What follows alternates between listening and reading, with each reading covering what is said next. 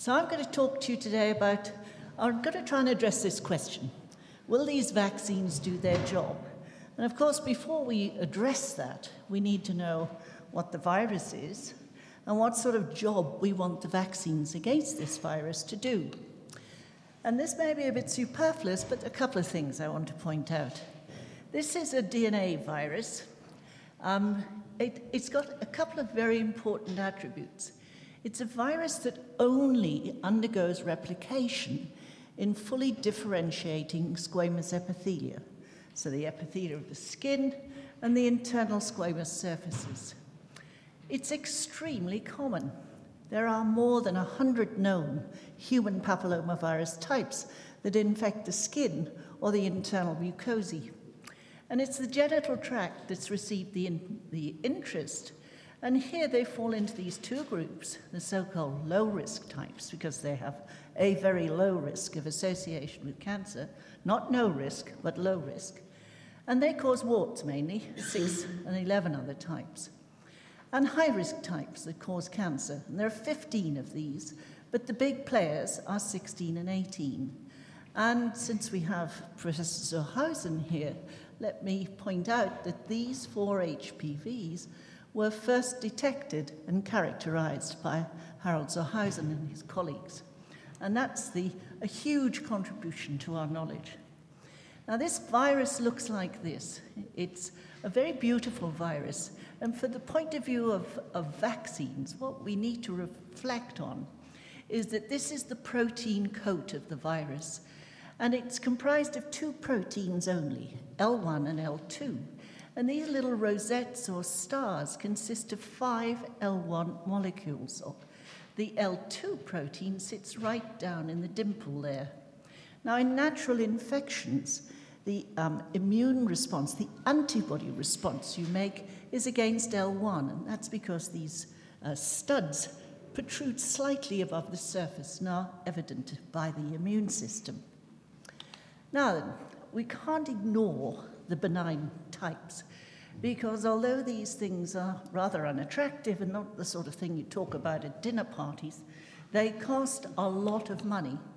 So the UK um, genital warts are a, um, a registrable disease, a notifiable disease, and in 2008 we had 93,000 cases notified, and this was from genitourinary medicine clinics only, and we estimate that probably there are 100 to 105,000 new cases every year in the UK. In fact, 10% of the population will have genital warts during their lifetime. And the bottom line is they cost a lot of money. So this is about 25 to 35 million euros at the current exchange rate. And then there's this other benign disease, laryngeal papillomatosis, rare, but with a very appalling morbidity, multiple surgical interventions per year. There is a mortality, and this means that they're expensive also. So these may be common, unpleasant, but they're costly. These are rare, dangerous, and also costly. Now, the 15 oncogenic types that are associated with cancer are not equal. So you can see from this distribution, and this is from Nubia Munoz, that the big player as a cause of cervical cancer worldwide is HPV 16, followed by 18, and then these other types are really, on the whole, bit players. So, what one must target, however else we think about it, is we have to target these two virus types because they are the big players in cervical cancer. But they're not the only cancers that have an association with HPV. This is a list of the different cancers at different sites, and this is the attributable fraction uh, that we think are caused by HPV. And you can see this big disconnect in cervix cancer between the developed and underdeveloped world, and this reflects, of course, our secondary intervention of screening. But I think the real message here is this down here the overall global bur- burden of cancer caused by HPV is at least 4%, probably 5% of all cancers. HPVs are major global carcinogens, and the major player is HPV 16, which is overrepresented in all these cancers here and causes at least 50, probably 60% of cancers in many countries. Now, the, making a vaccine against HPV was not an easy business. And the reason is that you can't grow these viruses in tissue culture. Um, at least you can't grow them in big enough numbers for vaccine production. So you couldn't make a traditional vaccine. You couldn't make a live vaccine, you could make a killed vaccine. And we had to wait for a technical development uh, because the prophylactic vaccines are subunit protein vaccines. They're comprised only of the L1 protein. And the L1 protein assembles into these empty uh, particles, which look very, very similar to the, the real virus, but they don't have any DNA in. You see the difference between full particles and empty. But immunologically, they are seen by the immune system, and you get an immune response which is very comparable to what you would see in natural infection. Now, the first person to generate an L1, HPV 16 L1 VLP, was Reinhard Kirnbauer, who is sitting in this audience.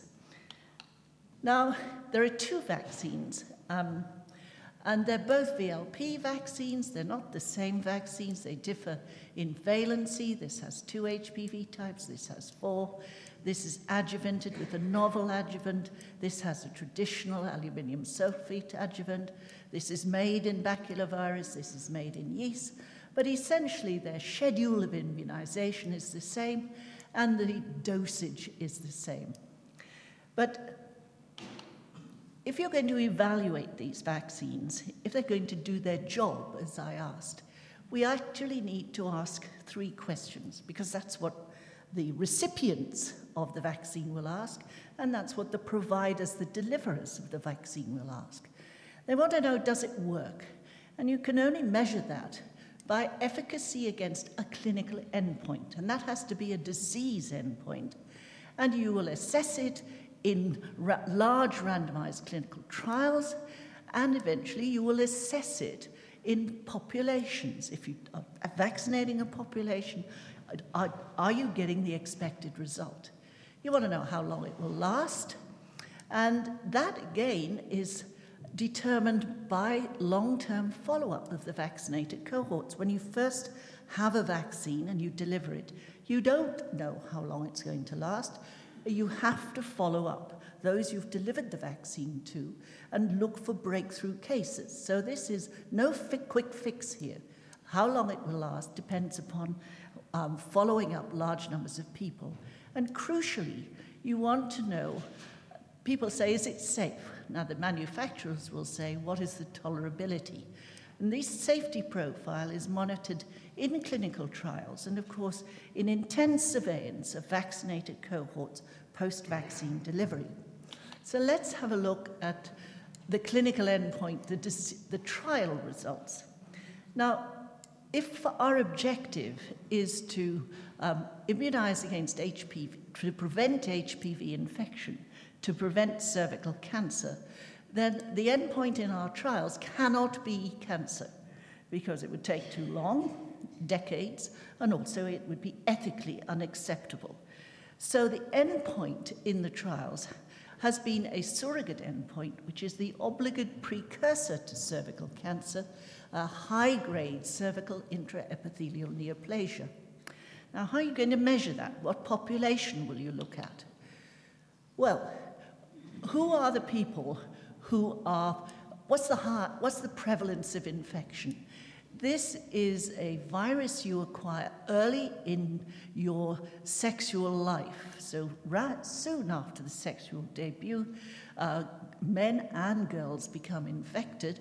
And so you can see the point prevalence of high risk HPV uh, stratified by age. So, the highest risk is in the young age cohort. And if you look here at the incidence of high grade CIN by age, the high incidence is in the 20 to 30 year olds. This is American data, and of course, they start screening early. If I showed you UK data, this would be just shifted a little to the right because we start our screening at 25 and detect slightly women in a slightly older age group. So if you're going to uh, choose a population for vaccination, you choose women who are likely to be exposed and who will develop the disease endpoint within uh, an acceptable time frame. And that's what you see in the populations from the large randomized controlled trials. Uh, these were women, this is for both vaccines. I'm, I've, um, all my remarks that I'm making here are, are uh, uh, attributable to both vaccines. I'm not speaking of one in particular. So there were women 15 to 26 years of age because they're at high risk of infection. 40,000 women were in the trial in total. They had to have less than four to five lifetime sex partners. And importantly, this is a prophylactic vaccine. You're going to see the effect in people who are not infected. Therefore, they had to be HPV DNA negative by PCR and seronegative for the HPV types in the vaccine, and they had to be negative at trial entry and through the immunization period. Now, you, people always just compare the two trials. You can't compare them because they differed in quite a number of important epidemiological criteria. What you can do is say, right, if we look at the per protocol population, that's women who fall into this category, um, how well did the vaccines do in terms of preventing disease? And this is what this t- table shows you. And the bottom line is that both vaccines are highly effective, highly effective at preventing uh, HPV 16 or 18 caused high grade intraepithelial neoplasia.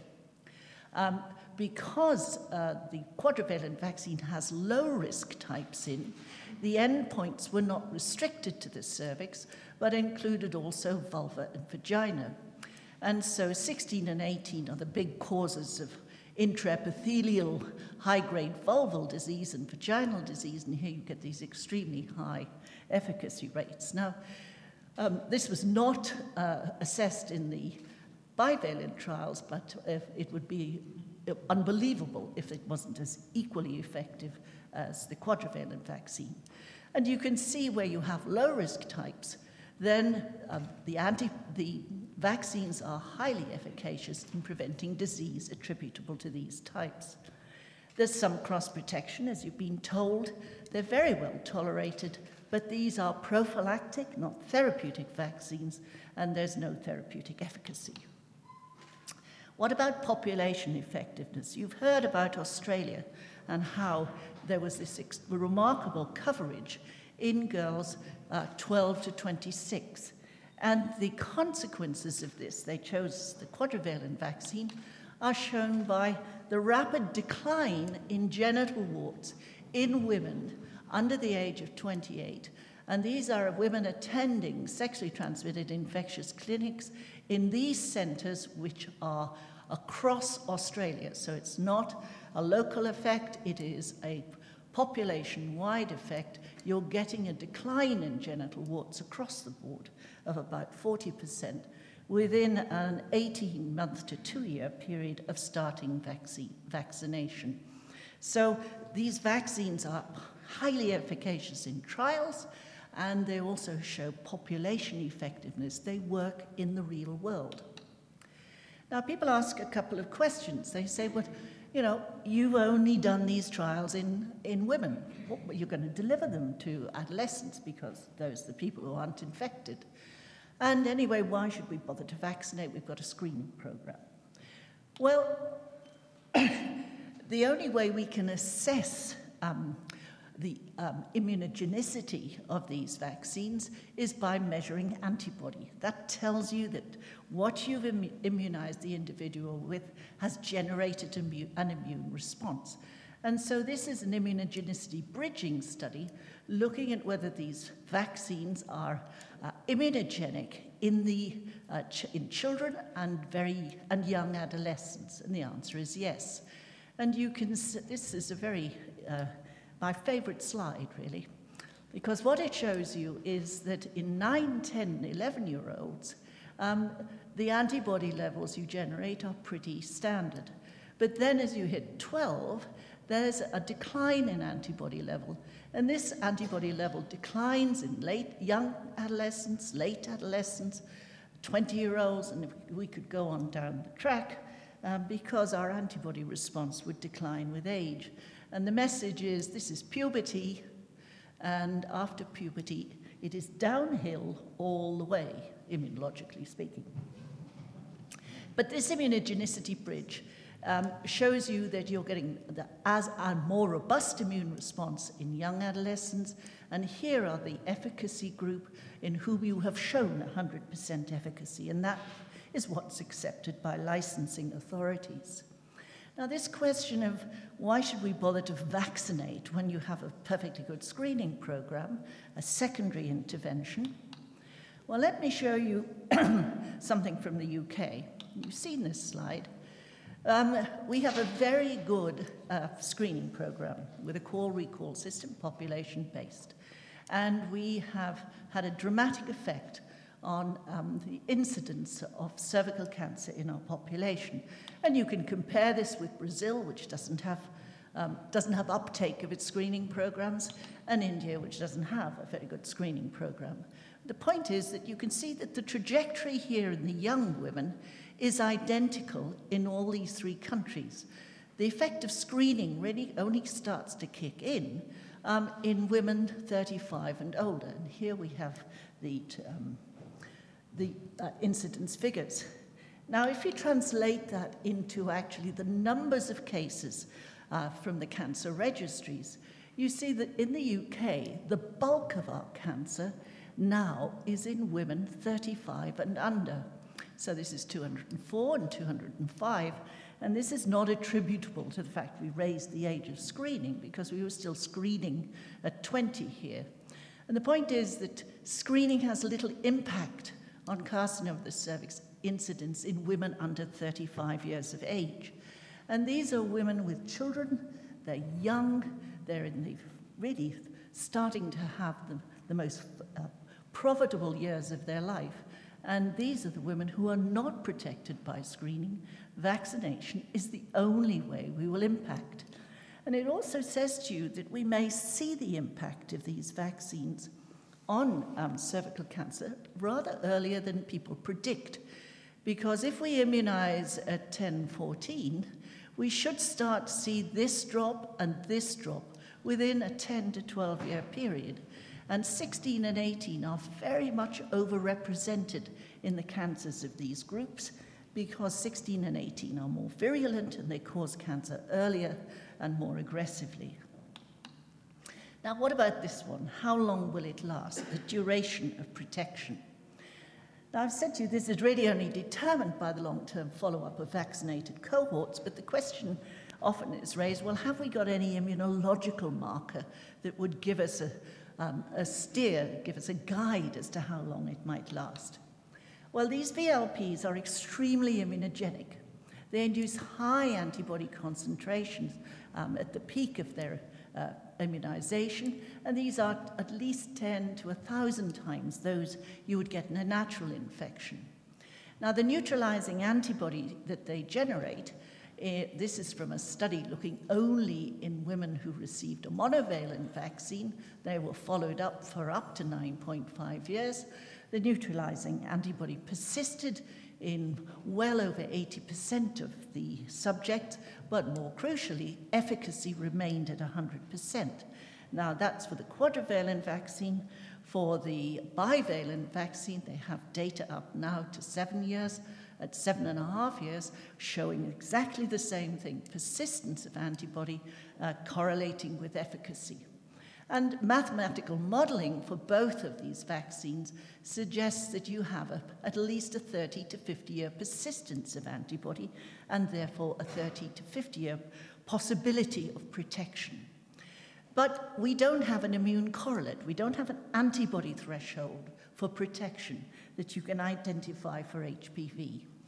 And this is important because when you immunize individuals, um, people don't respond in the same way. It's a bell shaped curve. So you have people who make super duper responses, the thousand times. You have people who make very modest responses, the 10 times, and the rest of us are somewhere in between. Now, the immune correlate means that these people appear to be as well protected as these people. Everyone is seroconverted, and the immune response which has been made appears to be of sufficient intensity to provide good memory and good long term protection. And why might this be? Why, is it, why do the vaccines perform so much better than the real infection? Well, it's the route of immunization, basically. You see, in natural infection, the virus stays in the epithelium. It hardly accesses the lymph nodes. And if you don't get a lymph node, you don't get an immune response. It's a totally intraepithelial infectious cycle, no viremia, and the virus is shed from mucosal surfaces. Now, when you immunize, you ignore the epithelium and you go straight into the muscle. So you have a very rapid access of VLPs to blood vessels and local lymph nodes. And that immunization schedule of zero, one, or two, and six months is exactly what you want to generate the optimal immune response, the optimal antibody and B cell memory responses. In addition to all that, these VLPs are intensely immunogenic. This structure, this little star like studding of these rosettes across the surface of the virus is very immunogenic. It signals into all the immune sensors, these both innate and adaptive sensors, that a response is required and you generate the appropriate response. So, both the route of immunization, the immunogen, and the immunization schedule combine to give you the optimal immune response. And it's the optimal memory response that you want. Now, memory is not a simple thing of recall. Memory for immunological memory for the humoral or antibody response is bipartite. So here are the three immunizations, and here's the antibody response. If we were looking for an immune correlate, we'd look for an antibody response at and around um, this peak level here. That's what the immune correlate should be. Now, what we see is the antibody levels peak, they start to decline, and then they plateau. And they do that because this is the compartment of immune memory that allows us to have sustained antibody responses. These are plasma cells, the things that secrete antibody. They're characterized by a long life and they live in the bone marrow. And these are the things that give you persistent antibody. If you have another compartment which you, you identify by exposing the individual to antigen, to the virus or to um, the vaccine again. And this is the recall or reactive memory response, and these are the classical anamnestic responses due to memory B cells. And what I'm showing you is that these vaccines generate this robust serological memory and this robust reactive memory. And memory is the um, name of the game with respect to vaccines. Now, what about this final thing, the safety profile? Now, the safety profile is monitored intensely in clinical trials in the vaccinated cohorts. And this is the sort of data which has come from the quadrivalent vaccine, and this is their trials in girls, boys, and women. And you can see that the vaccinated related uh, um, adverse events are injection site uh, adverse events pain, swelling, redness. There are a few vaccine related systemic adverse events, and these are principally fever. And serious adverse events, none are recorded in these trials. So, that sort of information, and from both trials and post vaccine surveillance, gives us this. We have, they have a very good safety trial. It's injection site reactions that are the most commonly reported. But the serious adverse events are no more frequent in vaccinees than in the unvaccinated population in that age range. And this has resulted in clear statements from the licensing authorities, the FDA, the EMEA, the TGA in Australia, have all he basically said the same thing. However, and the Medicines Health Regulatory Agency in the UK. Now, three and a half million doses of the bivalent vaccine have de- been delivered. We have excellent immunosurveillance, and this is the bottom line. The balance of risks and benefits remains positive. So, the regulatory authorities, the public health authorities, have made statements solidly about the safety profile of these vaccines. But this is the killer. Will they do their job? You see, they, I think I've shown you these are remarkable vaccines. They're showing high efficacy both in trials and in the population. They are accepted as safe vaccines. I've given you, I think, some insight as to why they're so effective. But they're only going to work if they're implemented as part of a, successful program. And this has to be publicly funded in one way or another. People don't buy vaccines. It's like often they won't buy insurance if they don't think the event's likely to hit them. And if they're publicly funded, they have to be combined with an effective immunization infrastructure that achieves high population coverage. And what I haven't put on here are the other essentials for a public vaccination program for adolescents. You're going to have to have education both of the professionals and information to the population at large. And you are also um, going to have to uh, have advocacy, positive advocacy from the governments, the uh, public health authorities, and from medical professionals. And the general public has to be convinced that they work and are safe. Now, from what I've shown you, I could say to you that or you could ask me the question, you know, uh, what are the risks of these vaccines? I could say to you, the risk seems to be you're going to get a sore arm. And then, but I could then say to you, and, but the risks of uh, not having the vaccine and getting cervical cancer, the risks for cervical cancer are death. So that's the balance you're looking at. So, but you have to convince the general public and the public perception of risk is a personal one, it's not a population based one. They're concerned about what it means for their family. What should they do about it? And as I think I've just illustrated to you, the risks that scare people and the risks that kill people are actually very different. And that's what the advocacy, that's what the education has to attack. So I'll finish by this rather wordy um, summary of of risk as far as I can see. You see, the public perception of risk isn't about an intellectual, rational analysis, it's about fear. And it's only effective communication, positive communication, that will reduce that. And medical professionals play a huge role here.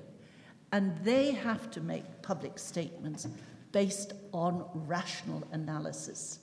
And if you make superficially based opinion, you can harm public health hugely. And I would have said that the MMR vaccine experience in, Australia, in the UK illustrates that completely. So thank you very much.